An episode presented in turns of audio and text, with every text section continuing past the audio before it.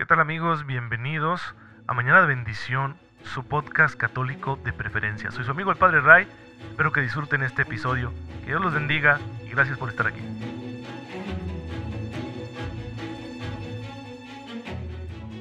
Muy buenos días hermanos, muy feliz jueves eucarístico, bienvenidos a su podcast católico favorito Mañana de Bendición, soy su amigo el Padre Ray.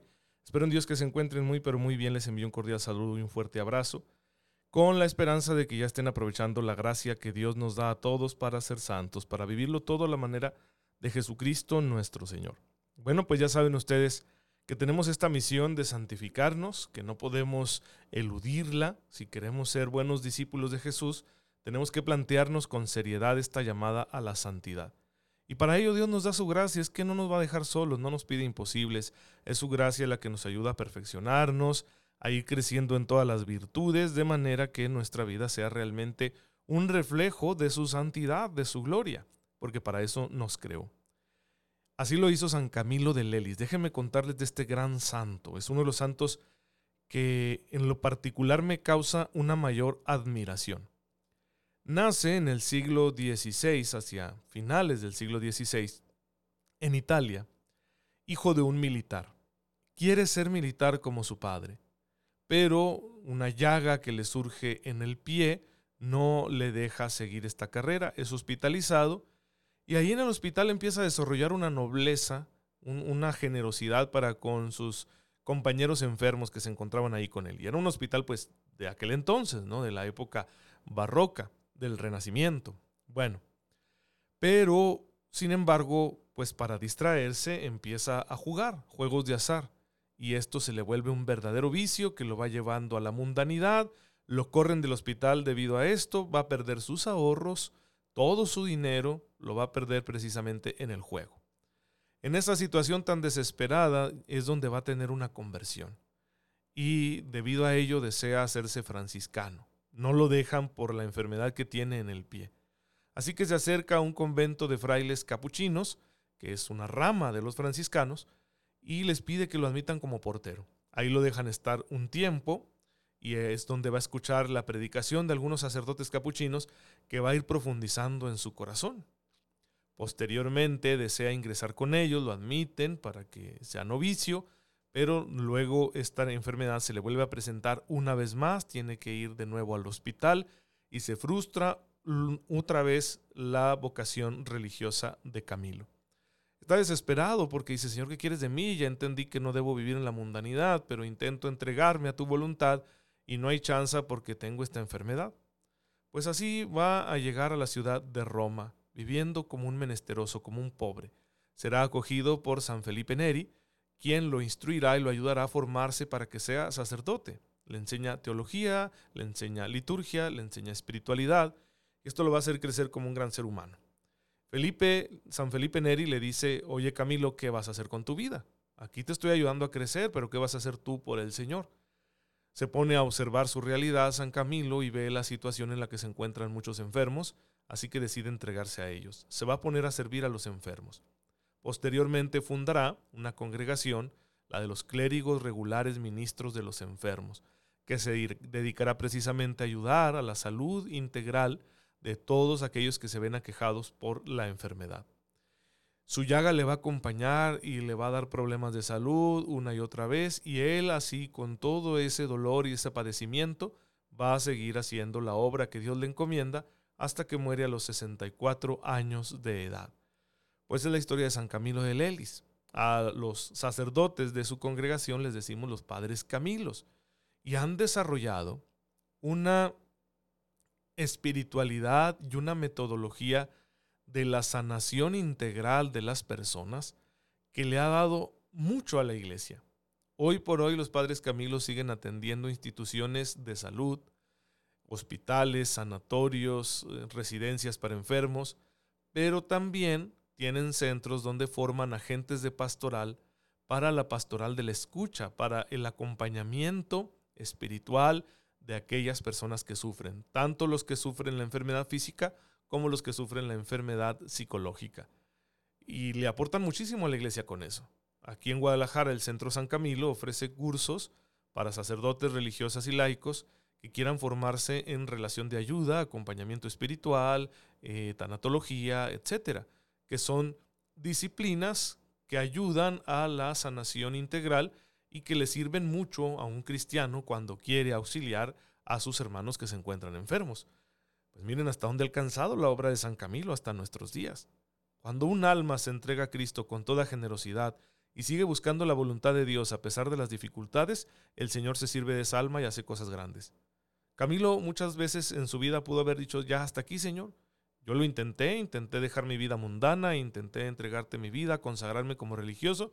No hubo chance porque se me atravesaba la enfermedad de mi pie y pues ya aquí le dejo. Quiere decir que ya no. No, él siguió buscando, no se dejó vencer por el desánimo. Claro que le ayudó mucho la presencia de otro santo, de San Felipe Neri. Ese es un dato bien importante siempre que conocemos la vida de los santos, que en la vida de alguno siempre hay otro santo que interviene y le ayuda a seguirse encaminando a la santidad. Pues pidamos hoy la intercesión de San Camilo, queridos hermanos, para que el Señor nos ayude a ejercer la caridad cristiana con aquellos hermanos nuestros que están enfermos y a no desanimarnos por las dificultades que encontremos en la búsqueda de la voluntad de Dios.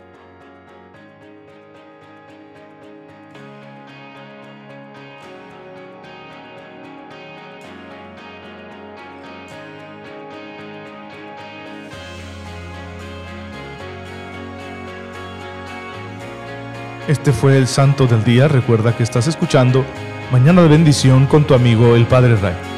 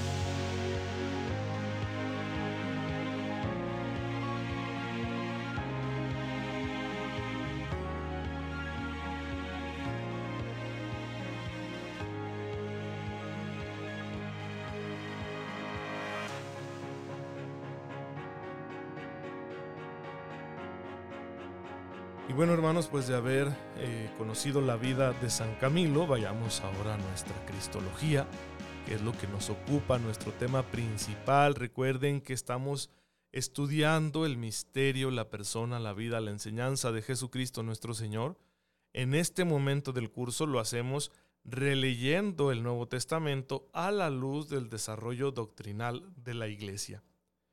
Y el tema particular que estamos abordando en estos días es la soteriología, es decir, el estudio teológico de la salvación, porque tenemos preguntas al respecto. Confesamos a Cristo, verdadero Dios y verdadero hombre, pero lo confesamos Salvador también. ¿De qué nos tiene que salvar? ¿Por qué estamos en peligro? ¿Cómo se da la salvación? ¿Cómo es que Cristo realiza la salvación en nosotros? Todas esas preguntas son de sumo interés para nuestra fe y están relacionadas con otras de mucha actualidad. ¿Qué pasa con los que mueren sin conocer a Cristo? ¿Cómo puede salvarse una persona que no confiesa a Cristo? Dígase un judío, un musulmán, un pagano, un ateo, un agnóstico, un hindú, un budista. ¿Cómo se salvan? ¿Sí? ¿Cómo se salvan cuando ellos desconocen el misterio de Jesús? Y esas preguntas que son tan interesantes, pues debemos planteárnoslas primero profundizando en la figura de Jesucristo como Salvador, en, en su papel como enviado del Padre para redimir a la humanidad. Ahora, esta salvación que Jesús realiza, la realiza en cuanto que Él es el mediador entre Dios y los hombres, como afirma San Pablo. ¿Por qué Cristo es mediador? Precisamente por la encarnación. Porque es verdadero Dios y verdadero hombre, no hay mejor camino, ¿sí? o mejor dicho, no hay otro camino para llegar a la divinidad que no pase por Jesús. En la unión personal de las dos naturalezas, humana y divina, nosotros encontramos el puente para ir a la participación de la vida de Dios. Entonces Él es mediador. El concepto de mediador, hermanos, tenemos que profundizarlo. ¿sí? Tenemos que como comprenderlo de la mejor manera posible. Fíjense que hay una expresión en el libro de los Hechos de los Apóstoles, Hechos 17, 28, ¿sí? donde se habla de que Dios para el hombre lo es todo, porque en Él vivimos, nos movemos y existimos. Sin embargo, hay una cierta separación entre Dios y la humanidad debido al pecado. Para reparar esa separación, para volver a darle al ser humano la unión de amistad con el Dios que lo ha creado y que lo ama, se necesita la acción del Hijo único que se ha encarnado. Y este Dios encarnado, Cristo Jesús, es el mediador. Su mediación se entiende en dos sentidos. Un primer sentido es ontológico. Esta palabra ontología es una disciplina filosófica que se refiere al ser, es decir, a nivel del ser, del ser de las cosas, a nivel de la esencia de las cosas. Eh, hay un sentido ontológico cuando decimos que Cristo Jesús es Salvador. Se refiere a su naturaleza como mediador. ¿Por qué la posee Jesús? Porque Él es perfecto Dios y perfecto hombre. Entonces, a nivel del ser, Él es el mediador, precisamente por la posesión de sus dos naturalezas. Pero luego a nivel dinámico, si se hace referencia a su oficio, a cómo obra esta mediación, es decir, los actos por los que Jesús une a los hombres con Dios, en Cristo esta función de mediador es consecuencia de su naturaleza de mediador, de su ser mediador, es decir, primero es el ser y luego es el que hacer. Cristo es mediador por sus dos naturalezas y luego ejerce su mediación de manera concreta, mediante sus acciones teándricas. Ójole, esta es otra palabreja teológica que ya ha salido aquí en nuestro curso. Las acciones teándricas son aquellas que realiza Jesús en una no combinación en el sentido de mezcla, en una coordinación, vamos a llamarla así, en una coordinación de su naturaleza divina y humana. ¿Sí? Son acciones que realiza en cuanto hombre, pero también en cuanto Dios. Y esas son las acciones salvíficas de Jesús. Si decimos Jesús lloró, digamos que directamente esa no es una acción salvífica y es una acción que queda dentro de los límites de la naturaleza humana de Jesús. Como si decimos que Jesús es eterno, que Él existe desde siempre. Esa es una cualidad de su naturaleza divina. Esa no es una acción salvífica, ¿sí? Que sin duda, solo porque es Dios puede salvarnos, pero por ser eterno no necesariamente nos está salvando.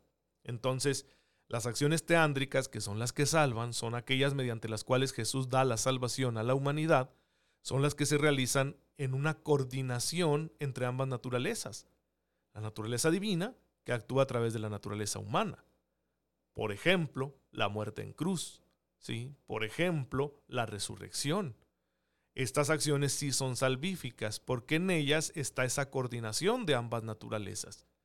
En cambio, hay otras acciones que solo podemos atribuirlas a la naturaleza humana, que dan dentro de los límites de la humanidad y no son precisamente salvíficas, lo mismo que sucede con aquellas otras que son cualidades de la divinidad. Es decir, pues las tiene porque es Dios y ya. Esas acciones, digamos, estos dos tipos de acciones no son propiamente salvíficas. Los salvíficas son las acciones teándricas. En estas acciones teándricas, cada naturaleza actúa haciendo lo que le es propio, pero actúan juntas. ¿Sí? Eso es lo más interesante. Otro ejemplo que quizá nos deja más clara esta cuestión de que es una acción teándrica son los milagros, especialmente este, ¿Recuerdan ustedes cuando aquellos eh, hombres bajan a un paralítico en una camilla quitando una parte del tejado porque el lugar donde se encontraba Jesús estaba abarrotado? Y entonces dice la escritura que Jesús viendo la fe de esos hombres, le dijo a aquel hombre, al paralítico, tú estás perdonado, tus pecados te son perdonados. Y los fariseos se escandalizan, ¿quién puede perdonar los pecados sino solo Dios? Efectivamente, pero aquí es la naturaleza divina, que es fuente del perdón, actuando junto con la naturaleza humana, que es instrumento del perdón. Entonces ese perdón que Dios le da, que Jesús, que Jesús le da al paralítico, es una acción teándrica, donde sus dos naturalezas actúan de manera coordinada. Lo mismo sucede con lo que viene después. Ah, pues para que no tengan dudas, también lo voy a sanar. Levántate. ¿sí? Levántate y camina. Le quita su parálisis. Eh, ¿Ok? Otra acción teándrica. ¿Quién es la fuente de la sanación? La naturaleza divina de Jesús. Pero en este caso, ¿cuál es el instrumento de la sanación? La naturaleza humana de Cristo. Entonces, otra vez una acción coordinada de ambas naturalezas, eso es una acción teándrica. Pues solo las acciones teándricas de Jesús son salvíficas. Solo las acciones teándricas pueden producir salvación. La mediación de Cristo es perfecta precisamente porque es la mediación más inmediata posible. Él une en sí mismo lo divino y lo humano. Unidos a Él como nuevo Adán, en Él encontramos inmediatamente a Dios. Esta salvación o mediación, Jesús la va a realizar mediante un ministerio, un ministerio que es rico, es decir, tiene diversidad de actividades. Por la palabra ministerio designamos nosotros las funciones que corresponden a Cristo en cuanto mediador. Estos ministerios son tres y pueden entreverse significados en las palabras del mismo Cristo. Jesús declara, yo soy el camino, la verdad y la vida. Juan 14, 6. Entonces la teología de la iglesia tradicionalmente ha visto en estas expresiones de Jesús una manifestación de su ministerio de mediador entre Dios y los hombres, pero diversificado. Llamamos al primer ministerio el ministerio real o pastoral, porque Jesús es rey, pero es rey en el sentido que él mismo le da a la expresión rey, de venir a servir. Luego el ministerio profético o magisterial, que es el de la enseñanza, de comunicar la palabra de Dios, la verdad de Dios. Y luego el ministerio sacerdotal, que es el de realizar una acción ¿sí? sacrificial que redime a toda la humanidad, que en este caso no es una ofrenda exterior, sino que Jesús ofrece su propia vida. Estos tres ministerios, estrechamente relacionados entre sí, tienen como fin la salvación de los hombres. Entonces podemos decir lo siguiente, Cristo nos salva ejerciendo su ministerio de rey, de señor, pero de señor que es servidor. Cuando Jesús se presenta como el Señor, pero que se pone a servirnos, nos está salvando. Lo mismo sucede cuando Jesús enseña la palabra, cuando habla con autoridad porque Él es el Dios encarnado, cuando nos manifiesta la verdad. En este ministerio de enseñanza, vamos a llamarlo así, también Jesús nos salva con su palabra. Y por último, con su sacerdocio. Cuando Jesús realiza una acción sacerdotal, que la más importante es su muerte en la cruz y su gloriosa resurrección. Entonces tenemos una forma diversa mediante la cual Jesús nos comunica la salvación. Sus, palabras son palabras de vida, ¿no? Así lo, lo, reconoce San Pedro. Después de aquel discurso del pan de vida que está en el capítulo sexto del Evangelio de San Juan, cuando mucha gente ya no quería seguir a Jesús por la dureza de su lenguaje, él se acerca a los suyos y les dice, ¿también ustedes van a abandonarme? Y entonces San Juan deja escrito que Pedro le responde y le dice, Señor, ¿a quién iríamos? Tú tienes palabras de vida eterna. Entonces cuando Jesús enseña, cuando Jesús da su palabra, nos salva, nos comunica la salvación, nos comunica la vida eterna. Escuchar a Jesús y hacerle caso es salvarse. Pero lo mismo sucede cuando Jesús se pone a servirnos. Cuando Jesús lava los pies de sus discípulos en la noche de la última cena, también ahí nos está salvando. Y por supuesto cuando realiza una acción sacerdotal, que ya no me cansaré de decirlo, la más importante de las acciones sacerdotales de Cristo es su muerte y resurrección, pero no es la única. Por ejemplo, en el capítulo 17 de San Juan ustedes encuentran una oración que es la oración sacerdotal de Jesús. Es más amplia que el capítulo 17, pero digamos que este es su núcleo. Entonces ahí Jesús está orando como sacerdote, está intercediendo ante el Padre por sus discípulos es una acción sacerdotal de Jesús. Entonces la mediación de Jesús tiene esta diversidad. Fíjense todo lo que hemos visto hoy. Hemos dicho que Jesús es mediador, sí, primero a nivel ontológico, en el ser, pero luego a un nivel dinámico, en el quehacer. Esta mediación de Jesús se lleva a cabo a través de sus acciones teándricas, aquellas en las que actúan de manera coordinada su naturaleza divina y su naturaleza humana. Pero estas acciones teándricas de Jesús pueden ser de tres tipos. Pueden ser regias o reales, porque Jesús es rey. Pueden ser sacerdotales, porque Jesús es nuestro sumo y eterno sacerdote, como dice la carta a los hebreos. O pueden ser proféticas, porque Jesús es también el profeta definitivo anunciado por Moisés en el Deuteronomio. Entonces Jesús nos salva realizando acciones de señorío, llamémoslas así, porque es rey, de un señorío servicial. También nos salva realizando acciones sacrificiales, porque es sacerdote. Entonces cuando Jesús se ofrece al Padre nos está salvando. Y también nos salva cuando nos comunica su palabra de verdad, cuando Jesús actúa como maestro y profeta. Esta diversidad tiene la mediación de Cristo y es importante por muchas razones.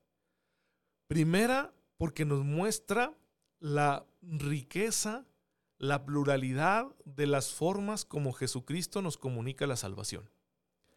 Segundo, porque efectivamente estas acciones nos alcanzan de un modo diverso. Es decir, yo necesito salvarme integralmente. Cuando escucho la palabra de Jesús que mueve mi inteligencia a reconocer en él la verdad de Dios, me estoy salvando, pero digamos que lo primero que está participando de la salvación es mi cabeza, mi entendimiento, mi razón. Sin embargo, cuando Jesús realiza, sí, una acción de servicio, de señorío, y esa me, me llega a mí, me está salvando también, pero quizá lo que está moviendo son mis afectos.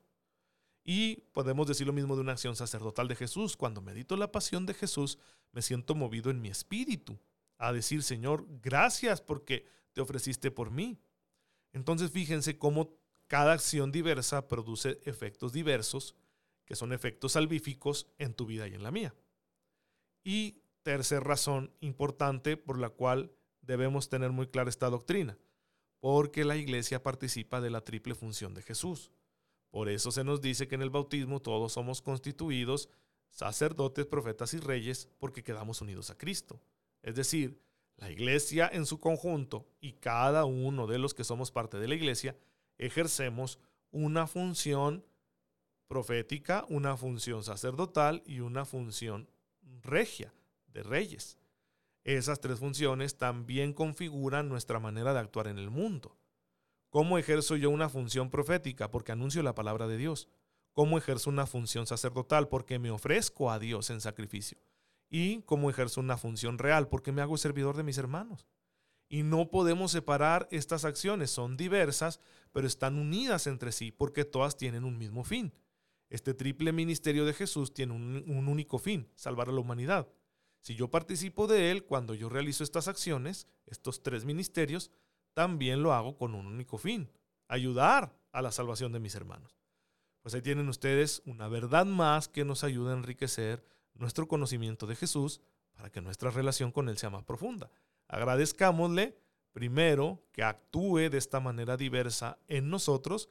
Segundo, démosle gracias porque nos permite actuar también nosotros en su nombre, realizando esta diversidad de ministerios.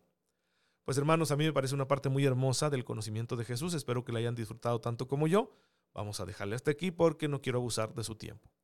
Padre, te damos gracias porque en la diversidad de las operaciones de Cristo nos comunicas la salvación.